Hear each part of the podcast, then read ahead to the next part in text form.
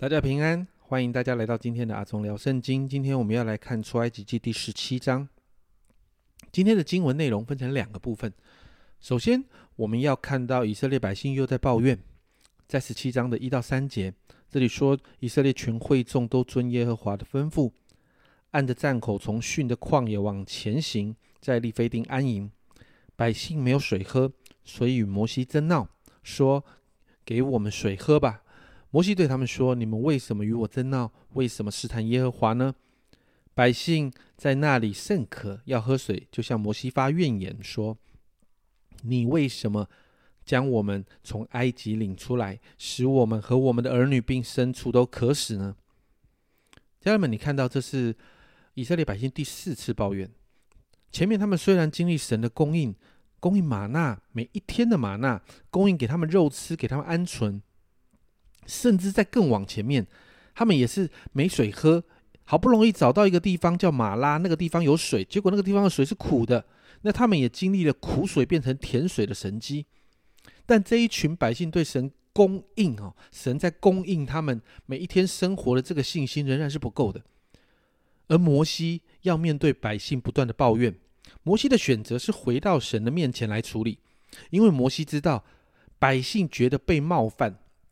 百姓觉得好像对摩西发的这个情绪，其实不是针对摩西的，是不相信神的供应。其实他们是被神冒犯的。不要忘记，从头到尾带领出埃及所有的东西，摩西都是从神那里领受的。所以，我们看见摩西要面对这样的情绪，但我们仍然也看见神很有耐心的再一次来供应百姓哦。在第四节、第五节。耶和华对摩西说：“你手里拿着先前击打河水的杖，带着以色列的几个长老，从百姓面前走过去。我必在河裂的磐石那里站在你的面前。你要击打磐石，从磐石里必有水流出来，使百姓可以喝。”摩西就在以色列的长老眼前这样行了。神再一次供应百姓的生活需要。接着。话锋一转，到了第八节哦，这件事情到这里好像告了一个段落。但是到了第八节，这里说那时亚玛利人来利非定和以色列人征战。哇，你看到亚玛利人不是怀着好意来的，圣经上说他们要来找以色列人打仗的。什么原因不清楚，但这是以色列人离开埃及之后的第一场战役。在这场战役里面有有一个重点，那个重点在第九节到十三节，有点长，我念给大家听哦。摩西对约书亚说：“你为我们选出人来，出去和亚玛利人征战。明天我手里要拿着神的杖，站在山顶上。”于是约书亚就照着摩西对他所说的话行，与亚玛利人征战。摩西、亚伦与户尔都上了山顶。摩西何时举手，以色列人就得胜；何时垂手，亚玛利人就得胜。但摩西的手发沉，他们就搬石头来放在他以下，他就坐在上面。亚伦与户尔扶着他的手，一个在这边，一个在那边，他的手就稳住。直到日落的时候，亚玛利人用刀杀了亚玛利，我约书亚用刀杀了亚玛利王和他的百姓。哦，你看到在这一大段的经文里面，年老的摩西手拿着神的杖站在山上祷告，而年轻的约书亚在山下带领百姓杀敌。但有一个关键的部分是。摩西何时举手，以色列人就得胜；何时垂手，亚玛利人就得胜。而在摩西手发沉的时候，圣经上这样说：他们就搬石头来放在他以下，他就坐在上面。亚伦与户尔扶着他的手，一个在这边，一个在那边，他的手就稳住了，直到日落的时候。你知道，在这场征战的里面。我们看见这个征战有一个模式，那个模式就是这个两代、两个世代的同行带来的果效。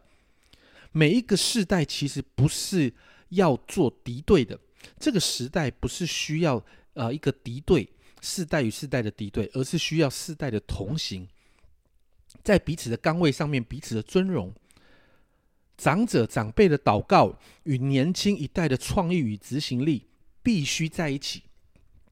这才是征战得胜的模式。另外，我们也看到，在这一段经文里面，摩西身为领袖，而领袖虽然是领袖，虽然像摩西这样大能的领袖，他也有疲累的时候。而这个时候需要有人搬石头来让摩西做。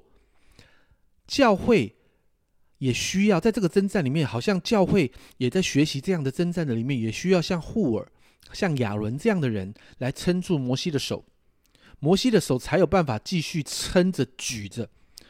在这里，我们看到征战的模式与征战当中那个对领袖的支持，这是我们很需要学习的。而神。也喜悦这样的状况，神介入在这样合神心意的征战里面，带来得胜。而在这个战役的里面，神另外一个复合的名字出现了——耶和华尼西，意思是耶和华是我的惊奇的意思。今天这两个部分，让我们看到摩西这个领袖做的真的很不容易，因为他不但得要不断的面对百姓的抱怨，啊，实际上我们看到这些抱怨，说实在，对象应该是抱怨神。但摩西得直接面对百姓的情绪，而面对征战的时候，摩西的手有没有举起来是征战得胜的关键。但不要忘记，摩西是人，人就是会有软弱、会有疲倦的时候。但到了后面与亚玛利人征战的时候，你看到神兴起了约书亚，神兴起了亚伦，神兴起了户尔，甚至没有名字，但是搬石头给摩西做的人。而这场征战最后经历得胜。是因为有这些人在教会的领袖，我说的这些领袖，包含你的牧者，包含你的小组长，包含你在侍奉团队里面的领袖。有时候就像摩西一样，得面对许多弟兄姐妹不成熟的情绪，得面对外面来的征战，得面对在属灵上面许多的征战跟跟压力。很多的时候，只能如同像摩西一样找神来处理。可是很多的更多的时候，是在面对这个征战的时候。这些领袖会疲倦，那有没有人可以像约书亚这样，可以实际上带领着军队下场杀敌呢？那有没有人愿意像那些没有被记载在上面那个名字没有被记载在上面的那一群人一样，可以找个石头让你的领袖可以休息呢？